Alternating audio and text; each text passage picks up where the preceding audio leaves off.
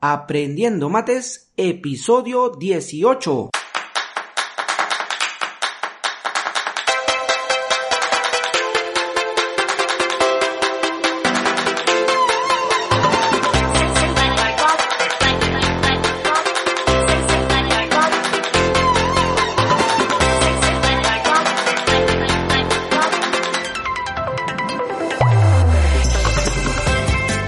Hola a todos, bienvenidos al podcast Aprendiendo Mates, el podcast donde hablaremos y explicaremos temas relacionados al increíble y fascinante mundo de las matemáticas. Mi nombre es Marco Cabrejos y soy el profesor de la plataforma Matemat.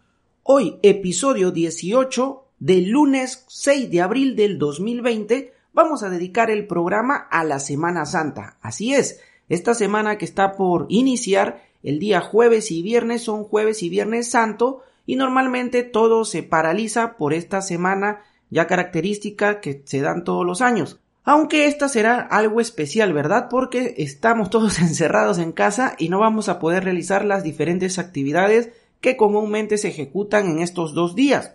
Por ejemplo, aquí en Perú, una de las costumbres que se hace es recorrer siete iglesias. Siempre recuerdo que de niño mi, mi mamá me hacía bueno, en pocas oportunidades, nunca me obligaron, pero hay costumbre de gente que recorre caminando, si no me equivoco, las siete iglesias, ¿no? Hay, iglesias representativas aquí en la capital y se acostumbra a caminar, a recorrer.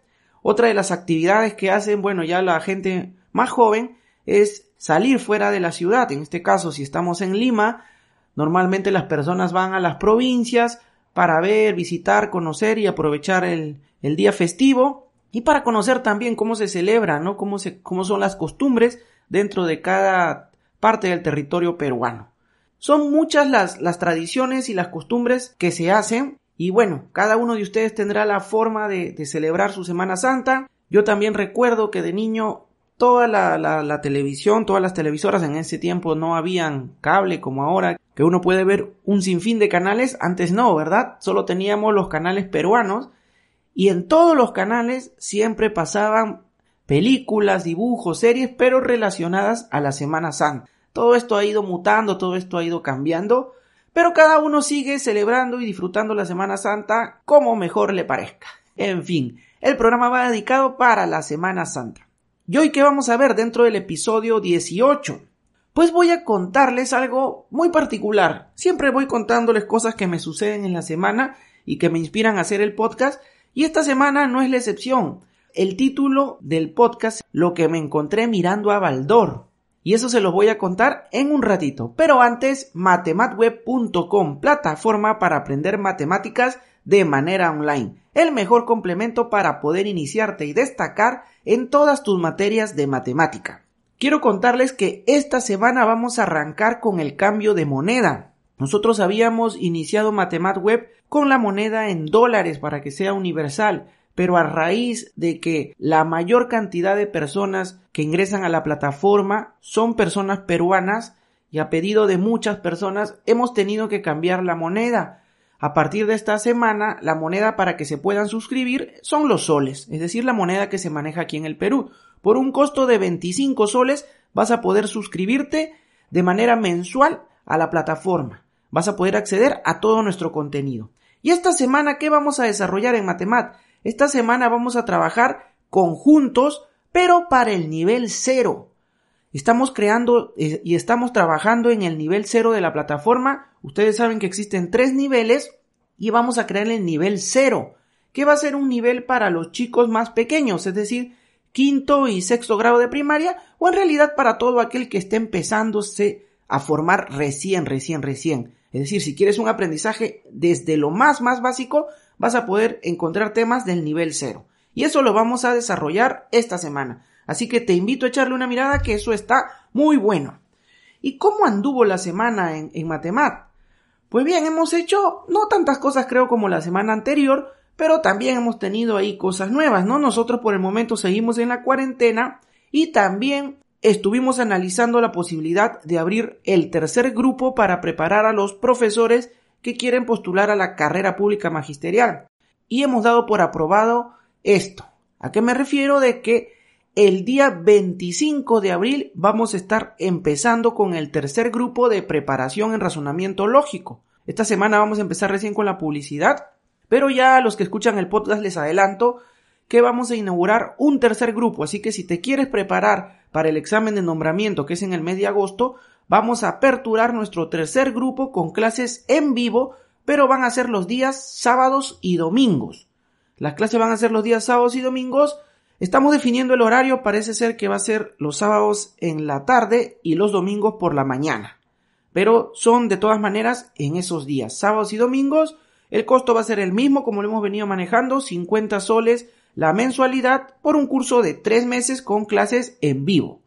Otra cosa que nos ha pasado dentro de la, de la semana, bueno, ha sido que ya estamos elevando constantemente las escuchas para nuestro episodio del podcast. Así es, ya estamos superando las 100 escuchas por semana. Nos agrada mucho esta noticia, que la vemos en las estadísticas del podcast. Pero lo que sí nos causa un poco de curiosidad es que la mayoría de escuchas de nuestro programa son por parte de personas tanto de España como de Estados Unidos. Obviamente son países que consumen mucho más podcast que nosotros los peruanos, pero qué gusto, ¿no? Que otras personas y otros de otros de otros lugares, de otros países nos estén escuchando. Y en tercer lugar ya aparece Perú, ¿no? Donde tenemos también escuchas, obviamente. Así que va un abrazo, un fraterno, un saludo para todas las personas que gustan de escuchar este podcast.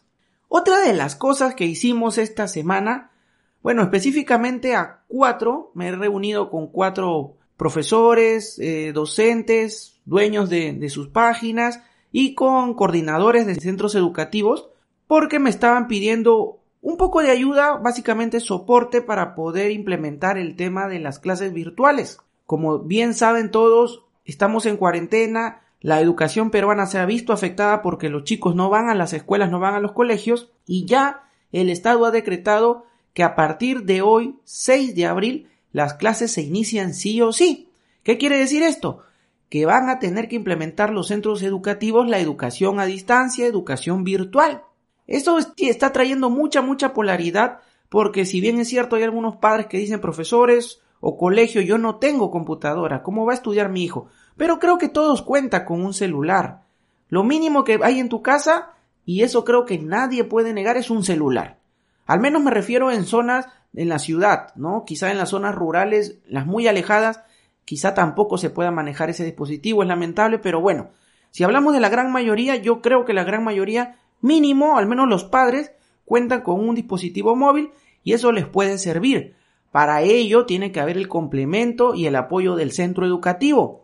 ¿De qué manera? De que las plataformas que usen para hacer sus transmisiones, para compartir el conocimiento, para distribuir su material, tienen que ser plataformas que sean responsive, es decir, que puedan verse muy bien tanto en una computadora de escritorio, pero también muy bien dentro de un celular. Eso es importantísimo en estos días, no podemos dejar de lado eso.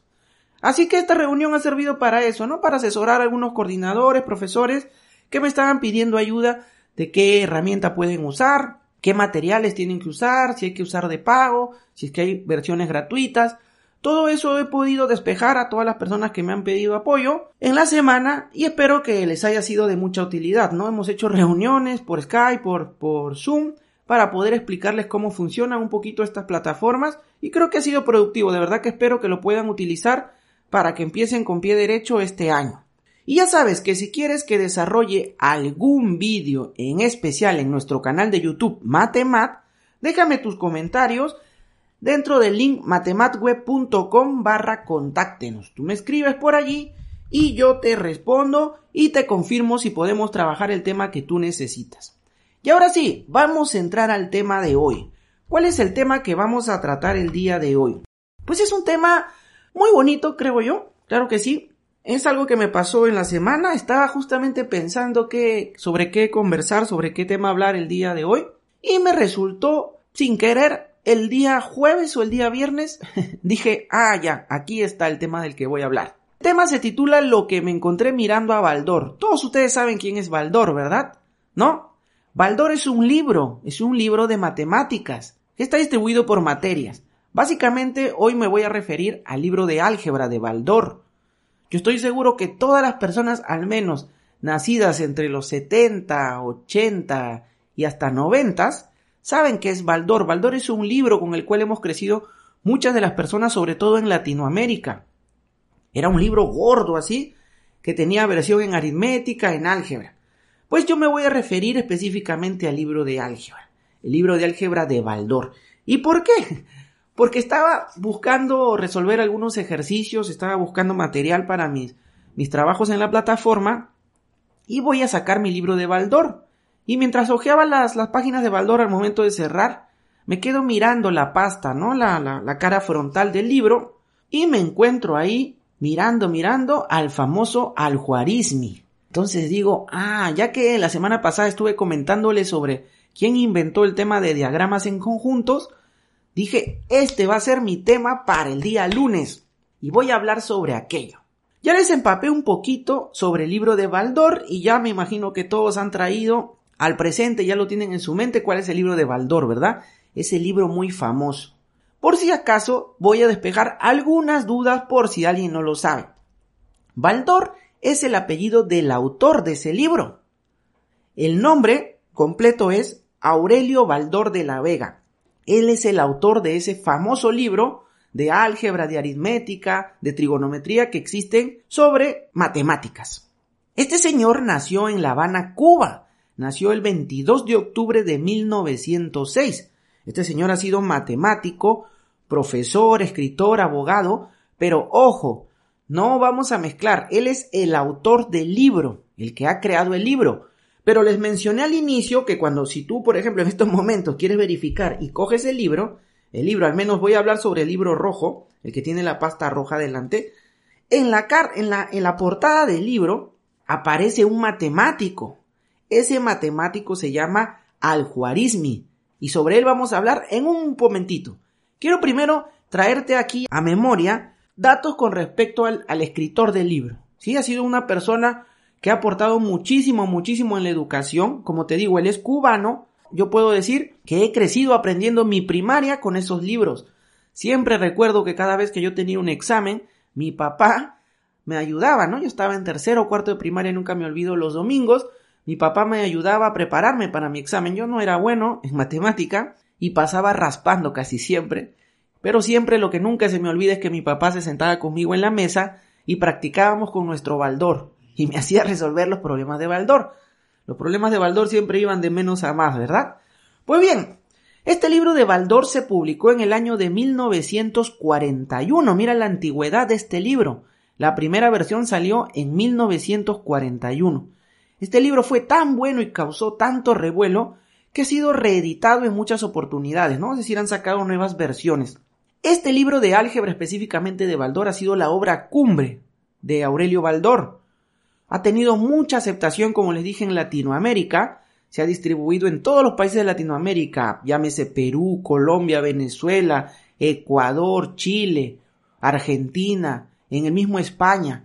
Tuvo mucha aceptación y debido a ello que tiene tanto, tanto despegue este libro, le compran los derechos a este señor en el año de 1948. Es decir, la primera editorial que publicó su libro era una editorial cubana, pero ya se hace tan famoso que después de siete años, en el 1948, el libro fue vendido, los derechos los vendió Baldor a la editorial mexicana Publicaciones Cultural. Así se llamaba la editorial, se llama esta editorial que es mexicana y a esta editorial le pertenecen ahora los derechos para imprimir el libro Baldor de álgebra. Esto lo hizo ¿por qué? Porque este señor quería fundar su colegio, así que necesitaba dinero y vendió los derechos de su libro y con este dinero él pudo crear su colegio. Él tenía un colegio al que llamó el Colegio Baldor, llevaba su mismo nombre. Pero lamentablemente, ¿qué pasó? Esta persona le iba obviamente muy bien y se lo había ganado con todo derecho. Pero como ustedes saben, en Cuba en el año de 1959 es que empieza toda la revolución cubana, los hermanos Castro, bueno, es un tema que yo no quiero ni hablar. Lo que pasó es que Cuba, cuando ya entra la revolución, nacionaliza todo. Ustedes saben que en Cuba todo es nacionalizado, todo es del mismo país. Así que Cuba agarró y el colegio, que era un colegio privado, el del señor Baldor, lo nacionaliza. Es decir, los alumnos iban a estudiar gratis, no tenían por qué pagar pensiones. Pero lamentablemente no era que el Estado le, le daba el dinero que, que compensaba del, de la pensión de los alumnos, no, no pasaba eso. Así que bueno, nada, le fue muy mal a partir de ese entonces, le fue mal al señor Baldor. Es más, cuenta la historia que ellos tenían una casa en Ibiza y esa casa también le fue expropiada por el gobierno. Tanto así que a posteriori, después el hijo de este señor Aurelio Baldor, después ya que ha muerto, contó de que Raúl Castro, el hermano de Fidel Castro, quiso detenerlo en alguna oportunidad. Tanta era la presión ya que tenían esta, esta familia, que el señor Baldor decide en el año de 1960 salir de Cuba. Todas las personas que pudieron en ese entonces se fueron de Cuba y bueno, Baldor sale de Cuba, se va con toda su familia primero a México. Llegan a México, pero en realidad creo que estuvieron poquito tiempo, no creo que más de un año, y de ahí migran ellos y se van a los Estados Unidos. Ya ahí en Estados Unidos prácticamente él se quedó ya todo lo que quedó de su vida. Él se muda a Estados Unidos con su familia y ahí ya empieza a radicar y empieza a trabajar. El señor Baldor empieza a trabajar como profesor y también como director académico en algunas academias dentro de Estados Unidos. Ya después de algunos años ya mayor, él ya se muda para vivir su vejez dentro de Miami. Se va a Miami junto a su esposa, con sus hijos, ahí tienen una casa, y él ya muere en el año de 1978, específicamente el 2 de abril de 1978. Esto ha sido lo que te quería contar un poco sobre el creador de este famoso libro. Si no lo sabías, ahí ya lo tienes. Yo tampoco lo sabía, lo he ido investigando para poder contárselos a ustedes. Es bonita, ¿verdad? La historia del señor Aurelio Baldor desde aquí mis, mis saludos y mis respetos hacia el cielo porque esta persona creo yo que ha aportado muchísimo, muchísimo a todas las personas y si lo sigue aportando en realidad. Y ahora vamos a centrarnos al libro. En la portada del libro hay un matemático, un matemático que lo has visto muchísimas veces y quizá no sabías ni su nombre. Ese libro rojo de álgebra les menciono esto porque en el 2005 ya la versión ha cambiado y creo ya no es el rojo, hay otro color y otra imagen, no estoy tan seguro, pero el que yo tengo es el libro de la versión antigua, ¿no?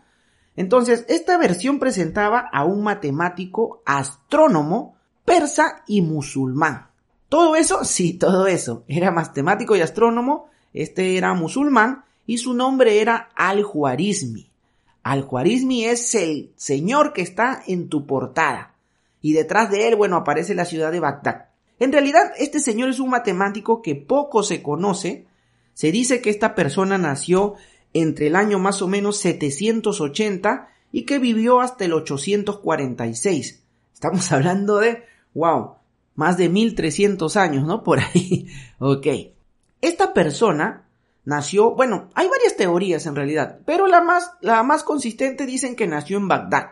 Estudió y trabajó en la corte del califa Al-Mamun.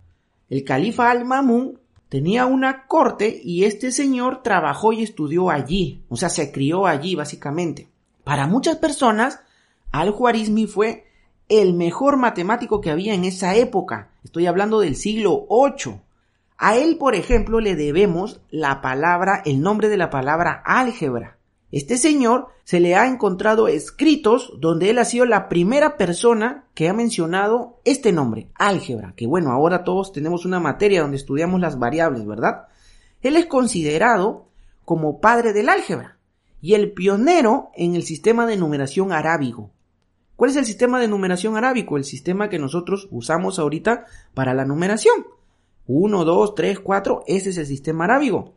Hacia el año 815, este califa Al-Mamun fundó en Bagdad la Casa de la Sabiduría. Este era un lugar donde se encontraban los hombres más sabios, los científicos. Era una casa que se encargaba de la investigación científica y de traducir. ¿Por qué de traducir? Porque los árabes de esa época tenían mucho contenido porque ellos venían de la historia hacia atrás de los griegos y tenían mucho material griego que necesitaban traducir obviamente a su idioma, ¿no? El árabe. Entonces, esta casa, la Casa de la Sabiduría, ha servido también para hacer traducciones, muchísimas traducciones que ellos hacían, ¿no? Traducían al árabe obras científicas y filosóficas de griegos e hindúes, ¿no? Por ejemplo, de Arquímedes. Tengo entendido que ellos también tienen mucho material que han traducido de él, ¿no? Y aquí, en esta casa de la sabiduría, trabajó Al-Juarizmi. Aquí es donde él se ha expandido a lo máximo. En esta obra de que se titula Álgebra, Al-Juarizmi lo que pretende es enseñar cómo usar el álgebra en la vida cotidiana. Es decir, en esta obra, en estos escritos que hemos encontrado, Al-Juarizmi lo que quería era que la gente aprenda a usar el álgebra, pero en la vida cotidiana, o sea, en su día a día. Él dentro de este libro, vamos a llamarlo así, dentro de este libro, aborda los números naturales, explica los números naturales, pero luego se enfoca en lo que, más destaca esto es el que se enfoca en la solución de ecuaciones. Él enfocaba en cómo resolver las ecuaciones. Hace mención a ecuaciones de primer grado. ¿Cuáles son las ecuaciones de primer grado? 3x más 5 igual a 8. Eso es una ecuación de primer grado. ¿Y cuál es la ecuación de segundo grado? Allá, x al cuadrado menos 2x más 3 igual a 0. ¿Ves la diferencia? el exponente a la variable x, ¿no es cierto? Entonces, esta persona se enfocaba en la solución de ecuaciones lineales. También comenta y explica cómo poder completar cuadrados. También es un proceso que usamos muchísimo en el álgebra ahora, completar cuadrados. Y también cómo la aritmética trabaja de la mano con el álgebra. Todo esto que te estoy contando este señor lo expresó en su libro de álgebra. Explica también cómo poder multiplicar expresiones de la forma 5 más 3x por 7 más 8x. Imagínate esta expresión, ¿no? En paréntesis, el primer paréntesis, 4 más 5x. En la segunda expresión, 8 más 7x. Tú sabes cómo multiplicar eso, ¿verdad? Pues bien, este señor, imagínate, en, esos años, en los años 800, explicaba o trataba de explicar en su libro cómo hacer esa multiplicación de dos expresiones. Y al final de su libro, aboca un poco más en esos tiempos, bueno, lo llamó álgebra, pero explicaba parte de geometría que ahora lo utilizamos, es cómo calcular áreas. Él nos explica cómo calcular las áreas de figuras geométricas, sobre todo se enfoca en el círculo, cómo calcular el área de un círculo. Sabemos que es pi por radio al cuadrado, ¿verdad? Pero bueno, él hace todo un trabajo allí y explica cómo calcularlo y también se basa en cálculos sobre volumen de sólidos, cómo calcular los volúmenes de los sólidos geométricos como la esfera, el cono y la pirámide. Todo esto es lo que se puede visualizar en el libro Álgebra de Al-Juarizmi. En la última parte de ese libro también toca temas relacionados a cómo hallar la herencia de las personas en base al reglamento islámico, hay un reglamento complicado ahí en el Islam y que indica cómo puede cada uno obtener su herencia. Bueno, al Juarizmi en esa época, él enseñaba en su libro cómo poder calcular esa herencia. Como parte de la aritmética, al Juarizmi también tiene trabajos. Trabajó mucho con los números indoarábigos. ¿Qué profe, qué es eso? Los números indo indoarábigos. Pues los números indoarábigos básicamente son los números que nosotros usamos actualmente la numeración arábiga es también conocida como indo-arábica porque esto viene de la India. Pero son los números que nosotros utilizamos actualmente en nuestro sistema de base 10. Me refiero al 0, al 1, al 2, al 3, así hasta el 9, todas las cifras que usamos para el sistema de base 10, pues esto es gracias a los hindúes. Y bueno, los árabes han traído todo esto también y lo ha trabajado el señor al-Juarizmi. Todo esto se sabe debido a escritos que habían dejado eh, en aquella época y que han llegado en realidad hasta Latinoamérica, bueno, pero ya un poco distorsionadas las versiones. Se sabe que en el siglo XII, o sea, en el 1100 aproximadamente, llegaron versiones latinas ya de sus libros y básicamente esto con respecto a la aritmética, ¿no? Este señor también he podido leer que ha hecho obras, aparte de temas en álgebra, de matemáticas, temas de aritmética, también tiene obras, obras más pequeñas, donde por ejemplo él comenta sobre el estudio que hizo del astrolabio. ¿Qué es un astrolabio? Un astrolabio es un instrumento que usaban antiguamente para la astronomía. ¿Qué, ¿Para qué servía en realidad? Este aparato, este instrumento servía para medir la, para saber la posición y medir la altura de las estrellas con respecto al cielo. Para eso servía este instrumento. También tiene obras como estudios para los relojes solares y para analizar el calendario judío. Todas estas actividades ha realizado el señor Al-Juarizmi, algo que no les había comentado. ¿Cuál es el verdadero nombre de Al-Juarizmi? Su nombre real es Abu Abdallah Muhammad. ¿Qué tal el nombre, verdad? Es un nombre árabe, pero el señor es conocido como Al-Juarizmi. ¿Qué tal chicos? ¿Qué tal? Estamos recopilando mucha información y estoy tratando de contárselas para que lo entiendan de una manera más sencilla, porque a veces cuando traemos los libros matemáticos que están en otros idiomas o nos empiezan a comentar cosas que con palabras muy técnicas y al final no entendemos nada. Lo que yo trato y busco siempre es que tú puedas aprender de una manera más simple y más sencilla. Espero que esta historia te haya gustado, ya sabemos quién es el señor Aurelio Baldor, dónde nació y qué aporte ha hecho para la humanidad, sus famosos libros de Baldor y sobre todo el libro de álgebra, donde aparece quién? El matemático Al-Juarizmi, el persa Al-Juarizmi. Listo chicos, eso es todo por hoy. Si te ha gustado el programa, no olvides dejarnos tu valoración en Apple Podcast, Google Podcast, Evox o Spotify. Y si quieres escribirnos, puedes hacerlo desde nuestra página web, matematweb.com barra contáctanos, que allí te responderé. Muchísimas gracias por todo y no olviden suscribirse a la plataforma Matemat. Eso es todo por hoy y nos vemos la siguiente semana. ¡Hasta luego!